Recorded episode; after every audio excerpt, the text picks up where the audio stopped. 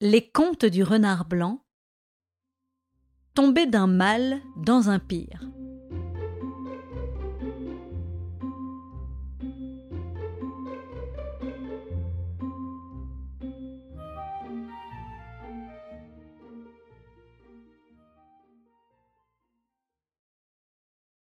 Le domaine de Traînefeuille était gardé par le bouledogue Grognard. Ah, les propriétaires pouvaient reposer tranquilles. Jamais chien de garde ne fit mieux son service. Grognard ne dormait que d'un œil, et la nuit, les vagabonds et les pillards étaient impitoyablement chassés par le redoutable gardien. Grognard faisait même du zèle. Les moutons ne pouvaient s'écarter à plus de deux mètres du troupeau sans avoir à craindre la morsure de la féroce sentinelle.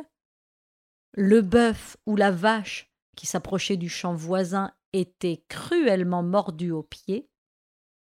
Les oies, les lapins, les canards ne pouvaient se livrer aux douceurs des promenades buissonnières sans avoir à craindre les représailles de grognards.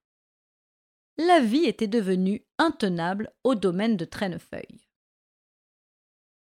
Bah, qui donc nous débarrassera jamais de grognards dit un jour le lapin Alfred à Gertrude, loi du moulin. En certes, ce n'est pas moi, répondit la bête emplumée, car j'ai bien trop peur de lui. Oh, j'ai une idée s'écria Alfred. Je connais un animal qui n'aime pas grognard et qui ne le craint pas pour un sou. C'est la vipère des rochers du bois de Gâtine. Gertrude et Alfred rassemblèrent les animaux de la ferme, et un complot fut tramé contre le méchant grognard. Les animaux se rendirent en corps constitué auprès de la vipère, et lui firent immédiatement part de leur doléance. Débarrassez-nous de ce grognard. Comptez sur moi, répondit le reptile et les animaux de la ferme purent en effet compter sur la vipère. Avisant Grognard, qui sommeillait sur l'herbe, elle s'en approcha sans bruit et le mordit à la patte. Le chien poussa un cri de douleur et s'enfuit chercher un refuge dans une niche. Chacun sait que les chiens ont une peur bleue des serpents. La patte de Grognard enfla démesurément, il fut heureusement soigné à temps par un bon vétérinaire, et vite il se trouva hors de danger. Que se passa-t-il à la ferme en l'absence de Grognard? Alors certes, la bête est méchante, et il est aisé de le dire, mais songe-t-on à ce qui arriverait si elle ne l'était pas? Et si elle manquait de si méticuleusement surveiller le domaine confié à sa vigilance?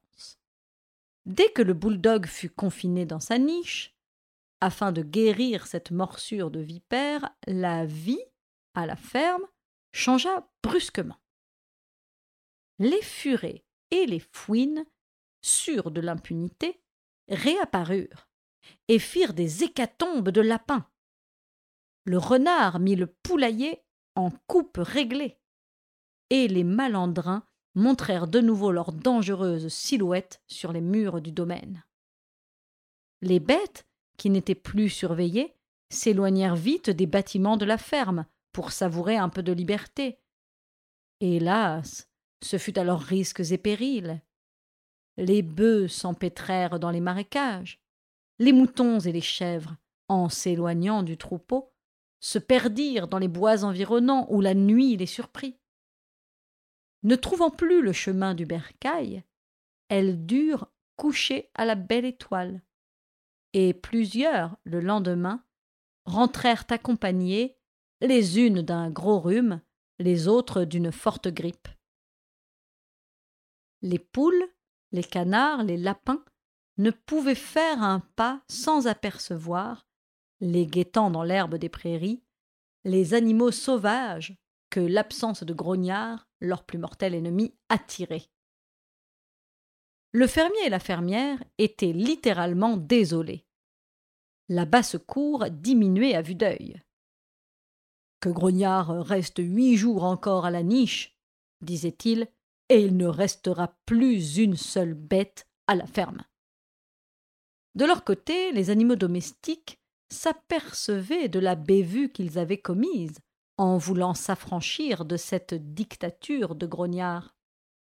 Une main de fer, même sans être gantée de velours, est souvent nécessaire pour permettre aux êtres de vivre en paix.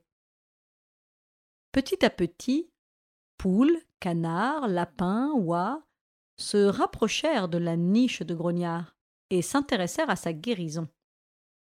Le chien, flatté de tant d'attention, jura de montrer désormais plus de modération et plus de bienveillance dans ses attributions. Et la joie de vivre habita de nouveau le domaine de Traînefeuille.